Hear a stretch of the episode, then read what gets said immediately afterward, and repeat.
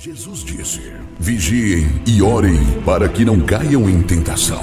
Começa agora o momento de oração do projeto Oração é a Resposta, uma realização do Departamento Nacional de Oração da Igreja Pentecostal Unida do Brasil.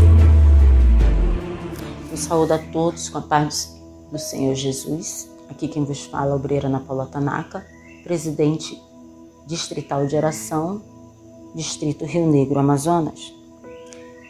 Eu gostaria de falar um pouco sobre oração, sobre a dinâmica do desejo da oração.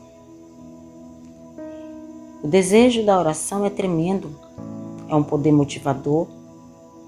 Quanto maior nosso desejo de receber respostas de Deus, quanto mais profunda nossa ânsia de ver Deus, atuando quanto mais urgente o nosso coração clama para ver Cristo triunfar, tanto mais poderosamente o Espírito Santo pode orar por nosso intermédio.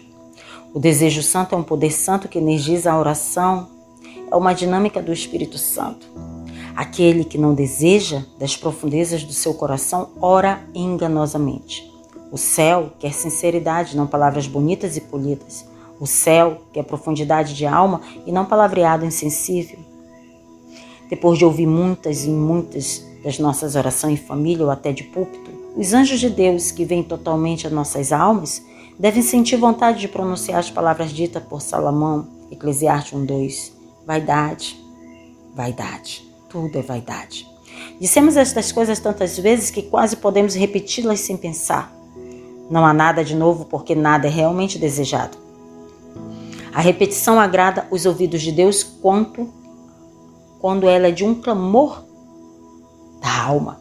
Jesus Repetiu na agonia do Getsemane, mas a repetição não tem sentido quando se, trata de palavras sem significado que são consciente ou inconscientemente ditas tanto para os ouvidos das pessoas como para os de Deus. Essas palavras podem ser um sedativo para nossa alma, mas Deus não as registra.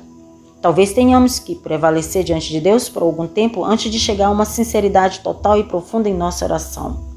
A verdadeira súplica é o desejo sincero.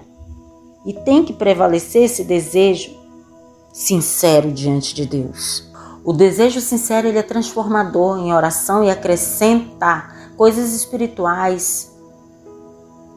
E não se trata de dever esperar por tais desejos, pois devemos orar sempre, quer tenhamos vontade, quer não.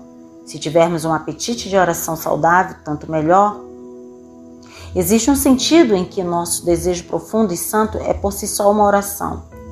Salmos 10, 17 diz: Tens ouvido, Senhor, o desejo dos humildes e acudirás. Embora o seu coração repetidamente clame a Deus com desejo profundo, você não poderá dar a voz a esse desejo constantemente, mas mesmo quando a oração não está em seus lábios, o desejo com o qual todo o seu ser clama a Deus arde como uma chama perene de oração aos olhos de Deus.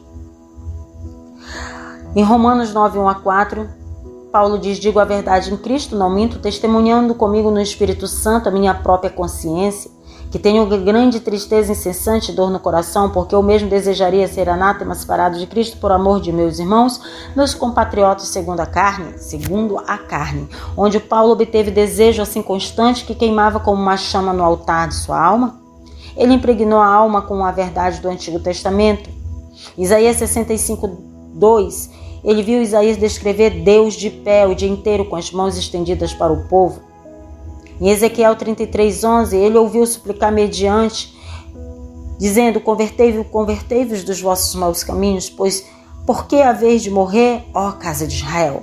Oséias 11:8 diz: Meu coração está comovido dentro de mim. Paulo viu Deus nessas escrituras e o clamor do seu coração uniu-se ao de Deus.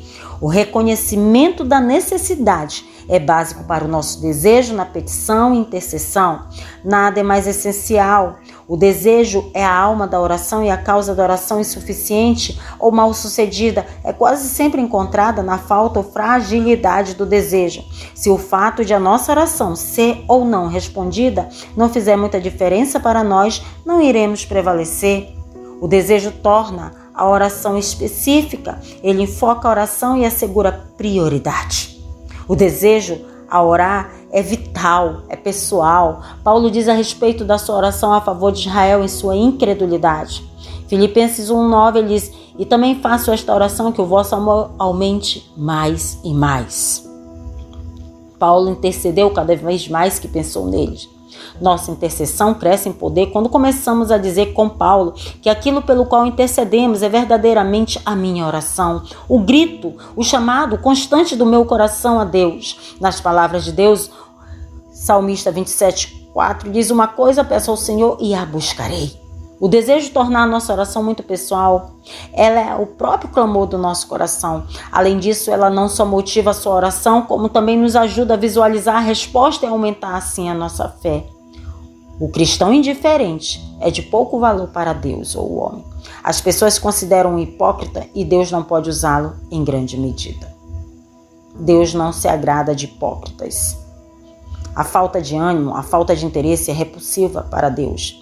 Cristo quer seguidores batizados pelo fogo. Uma igreja radiante com a presença e o poder do Espírito Santo. Nosso Deus é um Deus de fogo e Ele quer que compartilhemos não só Sua presença e pureza, mas também seus desejos e zelos ardentes. O Espírito Santo coloca fogo em nossa oração. Esta chama santa e fervorosa nessa alma desperta o interesse do céu, atrai a atenção de Deus e coloca à disposição daqueles que exercitam as inesgotáveis riquezas da graça divina. Eu gostaria de orar com você e por você. Pai, Pai amado celestial,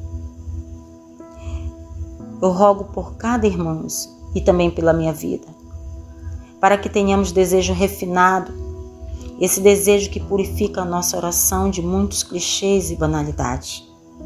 Esse desejo que elimina as generalidades e as repetições piedosas, Pai, de frases quase sem sentido.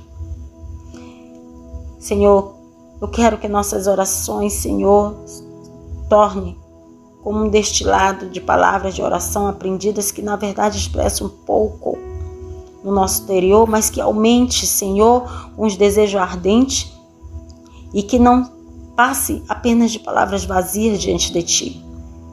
Eu desejo que nós venhamos evaporar em palavras e retiradas de nós as palavras hipócritas e colocando palavras sinceras e humildes mediante a tua presença. Não quero adormecer, não quero que adormeçam, mas que apenas, Senhor, sejamos homens e mulheres de prazeres desejosos em oração em comunhão para contigo. Que nós tenhamos significado tão inexpressivos que chegue ao trono da graça de Deus. Em nome de Jesus. Amém.